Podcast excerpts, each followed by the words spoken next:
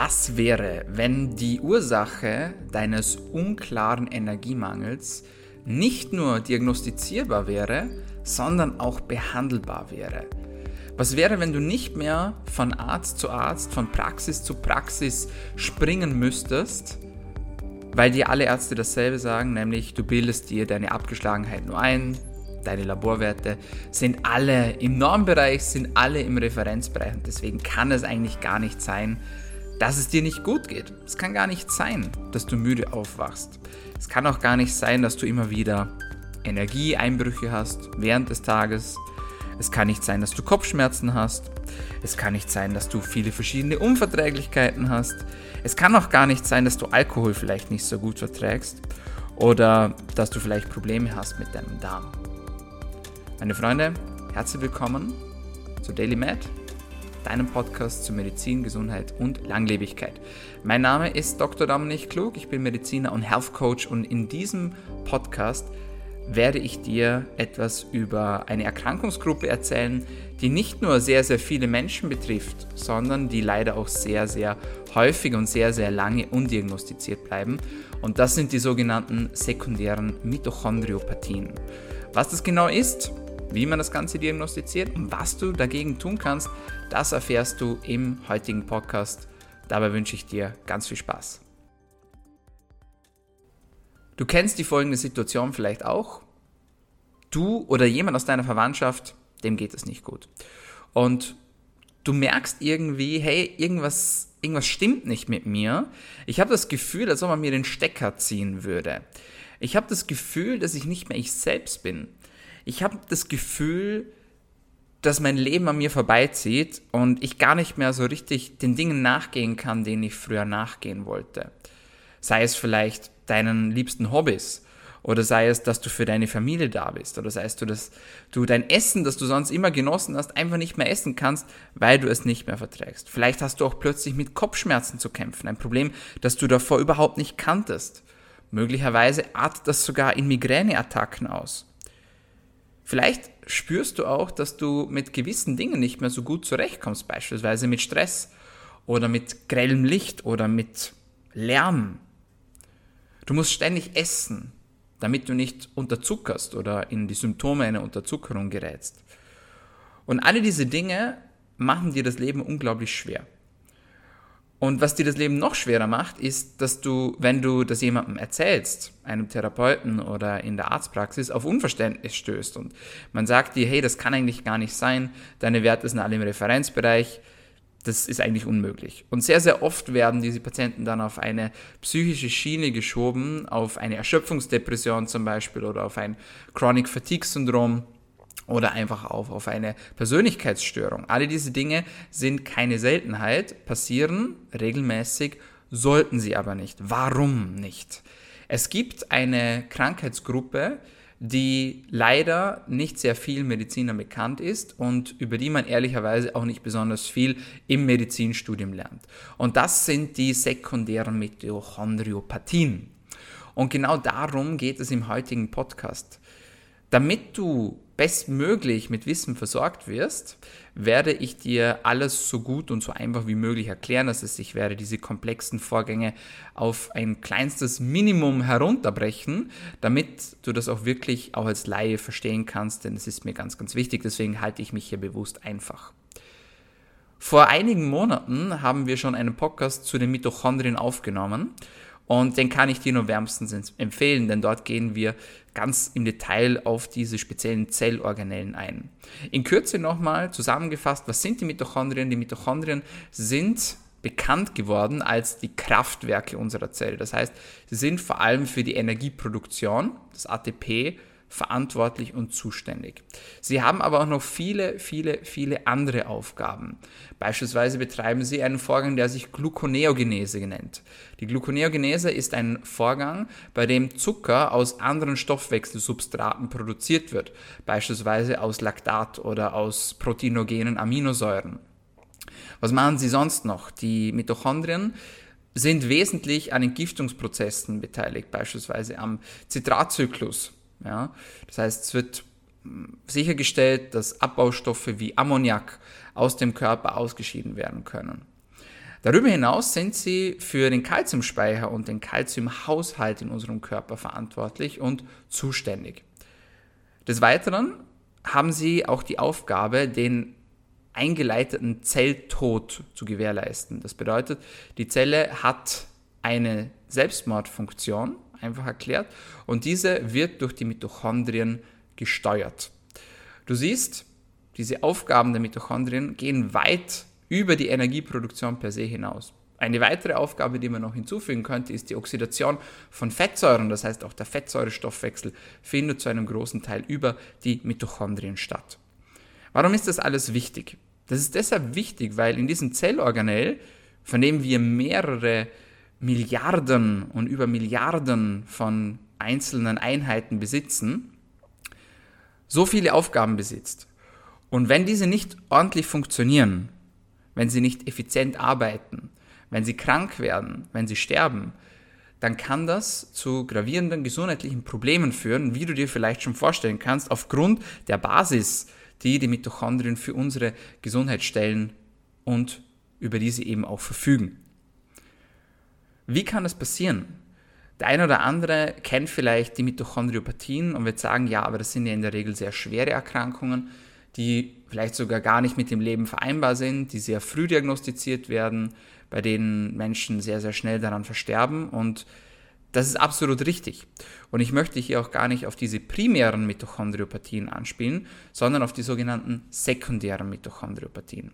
Das sind Mitochondriopathien, die aufgrund von einem Outside-Event eingeleitet werden. Das heißt, die aufgrund unseres Lifestyles, natürlich auch über genetische Faktoren, aber vor allem über sogenannte epigenetische Faktoren zustande kommen. Also über Dinge wie beispielsweise Unfälle, spezielle Ernährungsweisen, spezielle Sportarten, die wir ausüben, Live-Events und so weiter und so fort. Alle diese Dinge spielen hier eine Rolle, wobei man den letztendlichen Mechanismus auch ehrlicherweise nicht zu 100% verstanden hat. Aber alle diese Dinge spielen eine Rolle. Woher weißt du nun, ob du betroffen sein könntest von einer sogenannten sekundären Mitochondriopathie? Also was sind die Symptome? Einige davon haben wir bereits angesprochen im Intro und ich möchte sie hier nochmal etwas ordnen. Das Problem ist, dass die Symptome von sekundären Mitochondriopathien sehr, sehr unspezifisch sein können. Das Problem ist in der Medizin ja immer, was ist denn schon spezifisch, muss man an dieser Stelle auch sagen. Gibt es ja sehr, sehr selten. Aber gerade unspezifische Symptome führen sehr, sehr oft zur Verwirrung in der Medizin, gerade auch bei der Diagnostik. Nehmen wir Kopfschmerzen als Beispiel. Die meisten Menschen erleben irgendwann im Laufe ihres Lebens Kopfschmerzen in irgendeiner Form. Sei es, weil sie einen Schlag gegen den Kopf bekommen haben, oder sei es, weil sie Migräne haben, sei es, weil sie zu viel Alkohol getrunken haben, weil sie zu wenig geschlafen haben, weil sie zu wenig getrunken haben, oder auch noch auf anderen organischen Ursachen kann so ein Kopfschmerz beruhen. Das heißt, Kopfschmerz ist ein Symptom, das von einem Hirntumor bis hin zu einem Kater alles Mögliche bedeuten kann. Und natürlich geht man nicht vom Schlimmsten aus, sondern man geht immer vom Bestmöglichen aus und versucht, das Ganze schnellstmöglich zu therapieren. Deswegen ist es auch sehr, sehr wichtig, dass du bei Symptomen, die du hast, auch zu einem Arzt oder zu einer Ärztin gehst und in eine Praxis gehst und dich dort ordentlich behandeln und diagnostizieren lässt.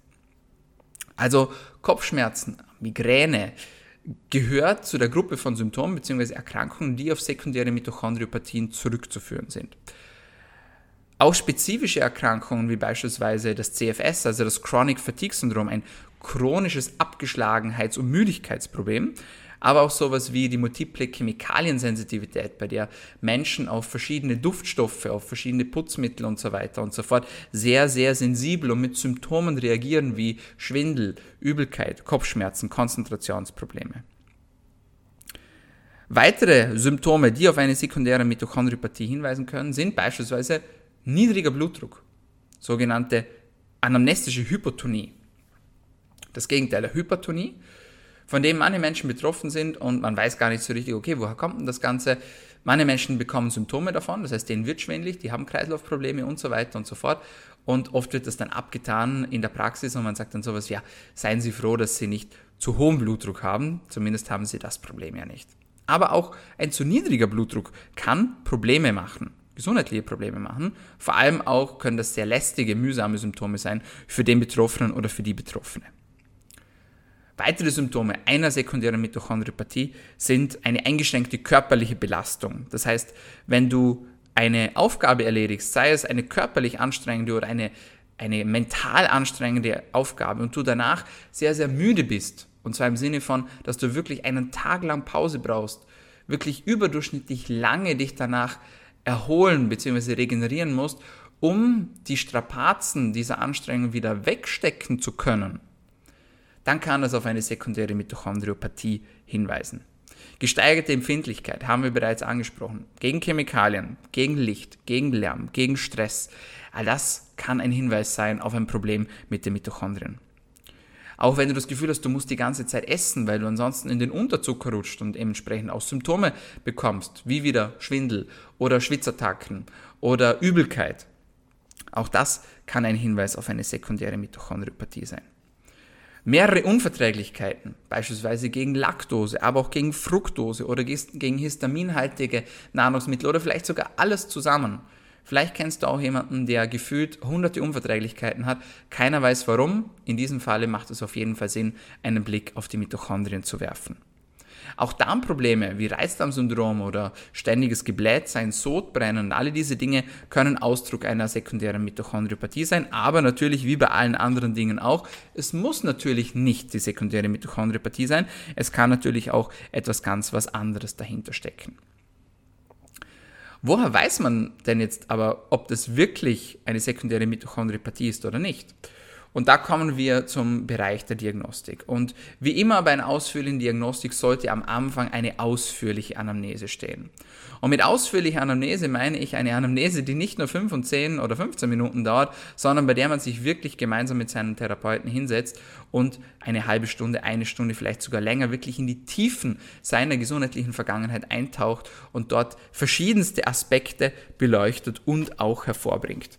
Denn in der Regel haben die Menschen mit sekundären Mitochondriopathien klassische Symptome in der Kindheit bzw. im Jugendalter, die ja gewisse Auffälligkeiten haben und die sich in der Regel auch durchziehen. Was sind das für Dinge? In der Regel beginnt das Ganze schon mal sehr früh. Das heißt schon im jungen Erwachsenenalter bzw. im Kindesalter, nicht im Erwachsenenalter, sondern bereits im Kindesalter fallen die Kinder durch verschiedene Symptome und Auffälligkeiten auf, wie beispielsweise durch ständiges Schreien. Das ist etwas, das man auch kennt und wo man weiß, dass das natürlich eine große Herausforderung darstellen kann für alle Beteiligten, nicht nur für die Eltern.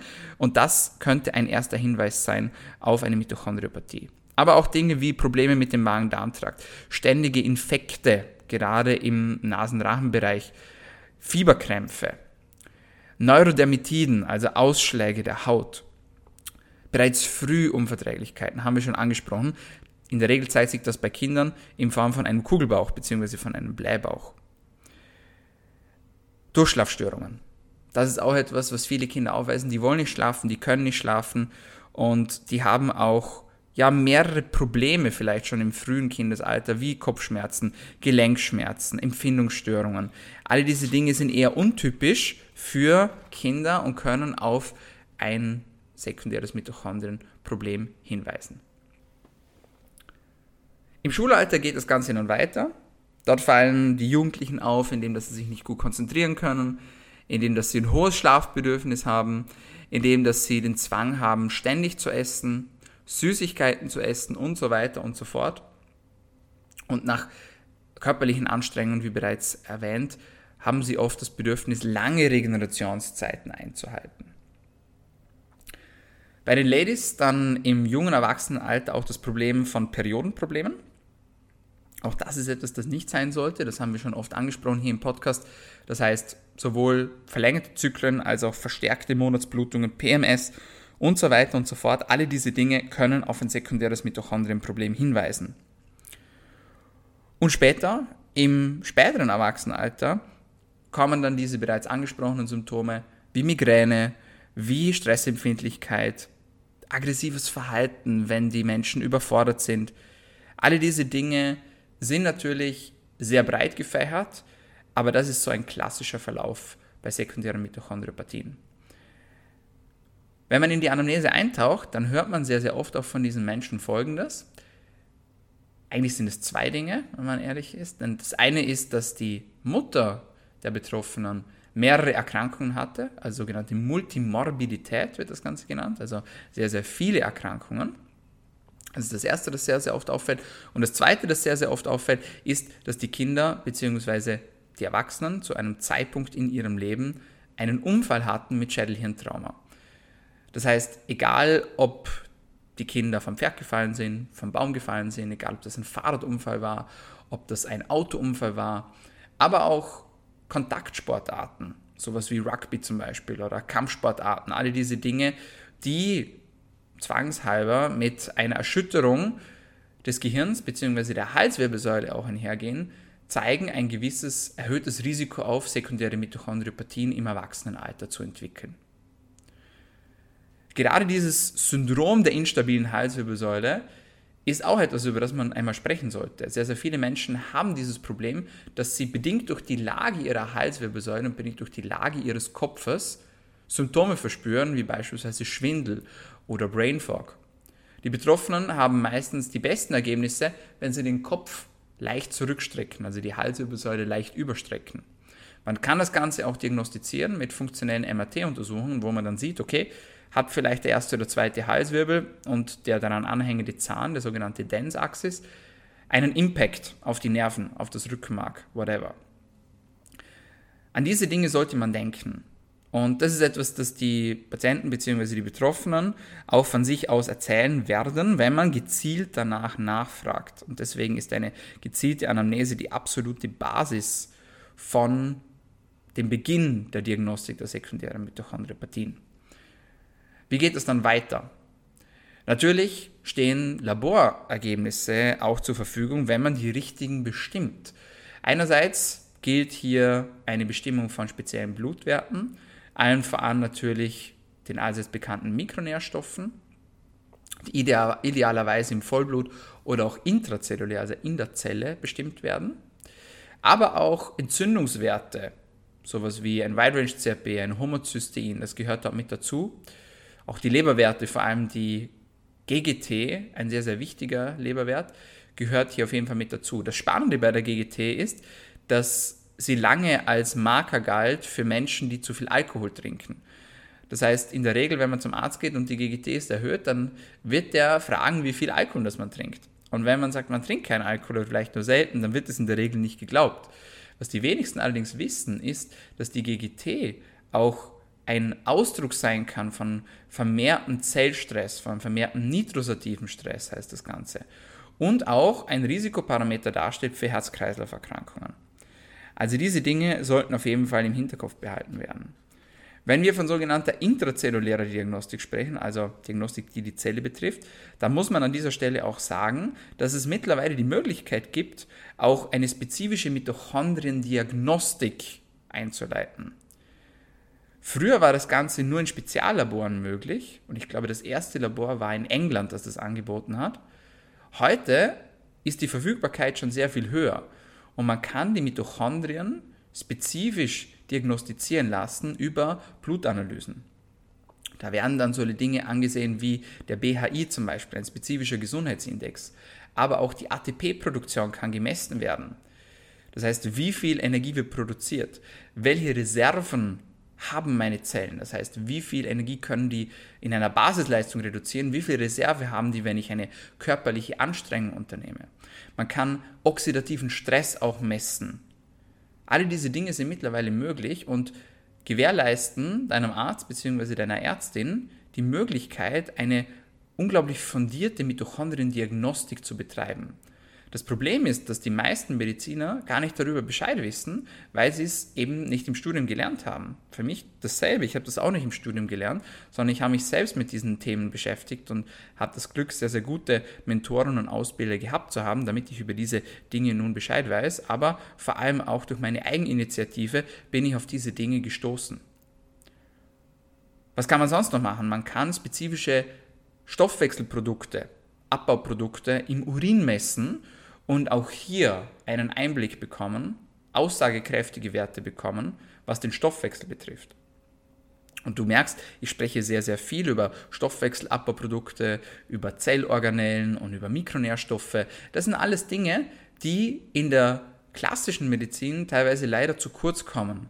Das heißt, in der klassischen Medizin im Studium haben wir uns sehr viel mit dem Thema Medikamente beschäftigt. Was sind die Nebenwirkungen von Medikamenten? Was haben sie für Vorteile? Was gibt es für Nachteile? Und Medikamente sind super wichtig, gerade bei Notfällen oder bei akuten Problemen. Da haben sie auf jeden Fall ihre Berechtigung.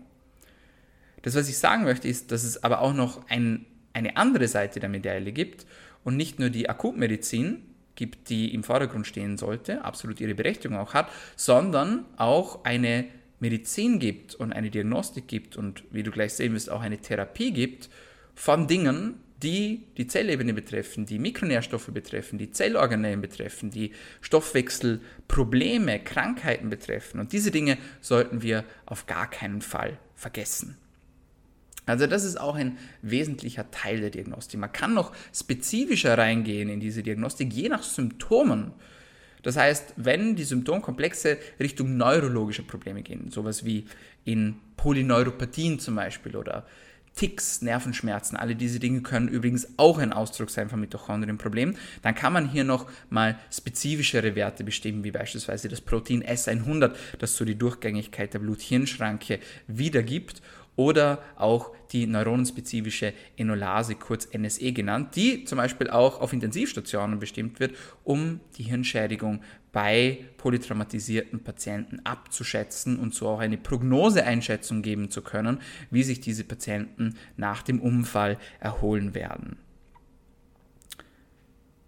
Das zur Diagnostik. Was machst du nun oder was macht man denn nun, wenn man ein spezifisches Problem der Mitochondrien festgestellt hat, wenn man eine sekundäre Mitochondriopathie vermutet? Nun, auch hier gibt es wieder verschiedene diagnostische Säulen, therapeutische Säulen meine ich, und diese solltest du auf jeden Fall nicht alleine angehen, sondern mit deinem Arzt, mit deiner Ärztin, mit jemandem, der sich damit auch befasst hat und der sich wirklich damit auskennt. Die erste Säule der Therapie ist Regeneration, das heißt gesunder Schlaf, viel Ruhe. Diese Dinge gehören auf jeden Fall mit dazu und sind oder sollten die Basis sein für jegliche Erkrankungsbekämpfung. Auf der anderen Seite steht aber auch die Bewegung und das Stressmanagement. Das heißt, Menschen, die Mitochondrio sogenannte Mitochonder sind, also die Probleme haben mit den Mitochondriopathien, die sollten nicht nur auf der Couch liegen oder im Bett liegen, sondern die sollten auch rausgehen, die sollten sich bewegen, die sollten Krafteinheiten machen, die sollten dafür sorgen, dass die Muskeln aufgebaut werden. Und auch wenn sie nur kleine Schritte gehen können, wenn sie auch nur 100 Meter gehen können, dann eine kurze Pause brauchen und dann wieder weitergehen können, alles ist besser als den ganzen Tag nichts zu tun und auf der Couch zu liegen. Das heißt, Bewegung, Bewegung, Bewegung und zwar genau so viel, wie für den einzelnen Betroffenen möglich ist, ist angesagt. Optimierung des Zuhauses, darüber haben wir auch schon in einem eigenen Podcast gesprochen. Hör dir den sehr, sehr gerne an. Der Podcast heißt, wie dich dein Zuhause krank macht. Da sprechen wir über Dinge wie beispielsweise Luftfiltersysteme, Wasserfilter, ähm, Cookware, also auch Pfannen und so weiter und so fort. Alle diese Dinge machen schlussendlich einen großen Unterschied aus bei Menschen, die Mitochonder sind. Das heißt, da kann man sehr, sehr viel herausholen in diesem Bereich des eigenen Zuhauses. Stressmanagement haben wir bereits angesprochen, denn diese Menschen sind sehr, sehr oft sehr, sehr stressempfindlich, lärmempfindlich, lichtempfindlich. Das heißt, auch hier kann man sehr, sehr viel machen, nicht nur im eigenen Zuhause, sondern auch, wenn man rausgeht, um hier nicht mit Reizen überflutet zu werden. Eine weitere Säule der Therapie sind natürlich auch Medikamente bzw. Mikronährstoffe. Das heißt, es gilt, den Mitochondrien die notwendigen Substrate zur Verfügung zu stellen. Warum ist das so? Du hast bereits gelernt, dass die Mitochondrien verschiedene Aufgaben haben im Körper und dass sie dabei nicht nur für Energieproduktion, sondern auch für Entgiftungsprozesse, äh, für Zellapoptose, für Kalziumregulation und so weiter verantwortlich sind. Alle diese Prozesse bestehen wieder aus vielen hunderten Einzelschritten und diese hunderte Einzelschritte wiederum benötigen Hilfsstoffe, sie benötigen sogenannte Kofaktoren und diese Kofaktoren sind in der Regel Mikronährstoffe, wie beispielsweise Eisen, Kupfer, Mangan, Magnesium, Zink, Q10, Carnitin und so weiter und so fort. Da gibt es hunderte von Dingen, die relevant sind und je nachdem, welches Problem das man hat, hier kann man gezielt dann auch mit Mikronährstofftherapien arbeiten und auch gezielt in eine entsprechende Auffüllung bei Mängeln auch reingehen. Das heißt, das gehört auf jeden Fall mit dazu, aber die Dosierung der einzelnen Mikronährstoffe ist individuell und sollte nicht selbst vorgenommen werden, sondern sollte nur von einem Spezialisten vorgenommen werden. Warum ist das so? wie du vielleicht bereits schon weißt oder schon gelernt hast, weil du mir schon länger folgst oder weil du schon länger den Podcast hier hörst, es gibt unglaublich viele Produkte auf dem Markt. Und die meisten Produkte sind Bullshit. Sehr, sehr viele Produkte haben Zusatzstoffe drin, die deine Situation noch schlimmer machen können. Und deswegen, alleine schon deshalb, solltest du dich einem Experten, einer Expertin anvertrauen, damit du hier dann nicht nur teuren Urin erzeugst, sondern auch wirklich eine Änderung bewirken kannst und eine Besserung erzielen kannst. Also auch diese Dinge sind unglaublich wichtig für eine entsprechende Therapie. Die Ernährung gehört natürlich auch dazu, wie bei allen anderen Erkrankungen, wie bei allen anderen Problemen in der Medizin auch. Eine entsprechende Ernährung sollte immer Teil eines entsprechenden Behandlungsprotokolls sein. Im Falle der Mitochondria ist es die sogenannte Logikost, also eine Low Glycemic Index Kost. Das heißt, es wird eine gewisse Reduktion der Kohlenhydrate vorgenommen. Man muss nicht darauf verzichten, sondern es geht darum, die Kohlenhydrate mit einem hohen glykämischen Index runterzufahren und zu vermeiden und dafür eher fettreich zu essen, aber auch eine gewisse ja, Menge von Protein zuzuführen, vor allem aber fettreich zu essen. Sehr, sehr viele Menschen profitieren hier von einem sogenannten Spätstück oder von einem sogenannten Nachtstück, um den Blutzucker über die Nacht zu stabilisieren. Aber auch das ist sehr, sehr, sehr, sehr individuell.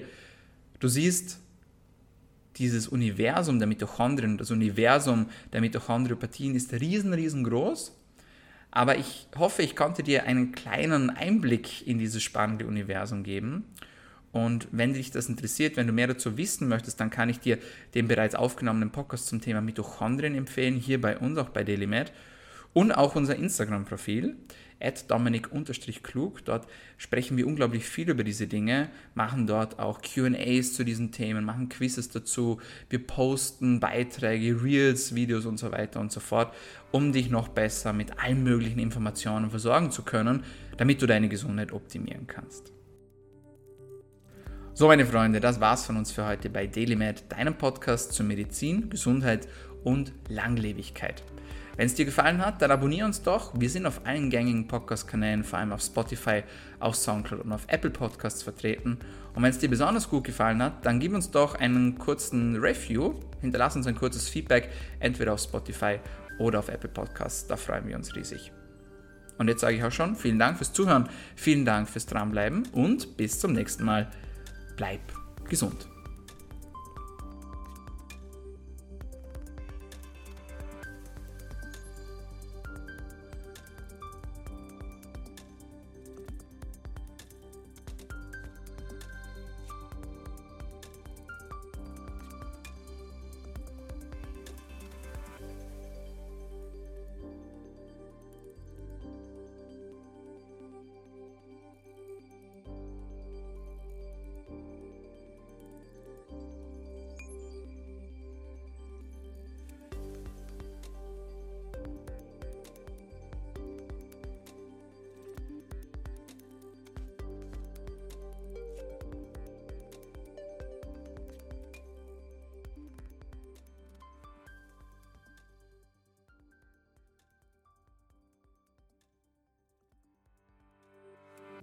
Der DLML Podcast wird kreiert, aufgenommen und bereitgestellt durch Dr. Dominik Klug.